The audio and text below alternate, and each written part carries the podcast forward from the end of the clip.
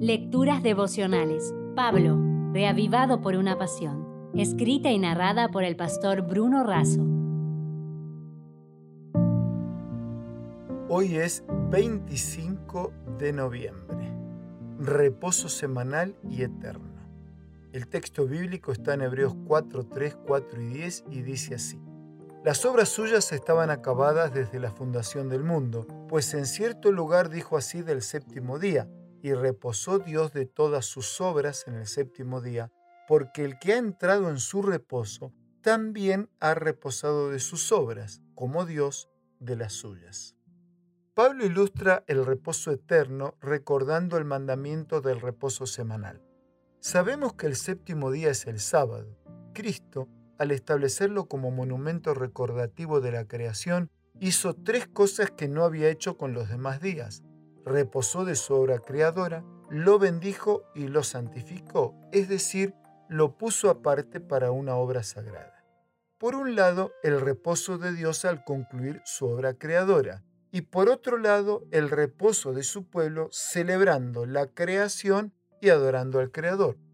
Si el pueblo no entra en este reposo, desobedece el mandato del Señor. Ese cesar del trabajo de parte del hombre es para encontrarse de manera íntima con aquel que cesó de su obra creadora. Y este encuentro de reposo y adoración es anticipo del reposo eterno. La entrada al reposo semanal es una señal de fe y de obediencia, y sin estas dos, que en realidad son una sola, es imposible entrar en el reposo eterno, tan imposible como fue para la generación incrédula entrar en el reposo de la tierra prometida. El reposo eterno no está accesible a aquellos que abiertamente rechazan el reposo semanal, porque en el fondo están rechazando al Señor mismo y su gracia redentora. La familia de Alcir Parisotto vive en Pinto Bandeira en el estado de Río Grande do Sul, Brasil. Allí tienen una chacra de duraznos. Ellos conocieron el mensaje adventista por un programa televisivo del pastor Bullón. Después de dos años de escuchar por la televisión el mensaje adventista, fueron a la iglesia central de Bento González. Finalmente tomaron y concluyeron los estudios bíblicos y fueron bautizados por el pastor Herbert Boger.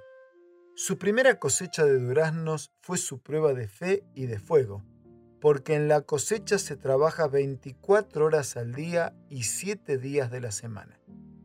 Los vecinos los trataron de locos cuando se enteraron de que ellos no cosecharían desde el viernes a la puesta de sol hasta el sábado a la puesta de sol. No obstante, por la gracia y un milagro de Dios, terminaron su cosecha junto a todos los demás sin ser afectados en nada. Ellos respetaron el reposo semanal requerido por el Señor y adoraron a Dios fielmente.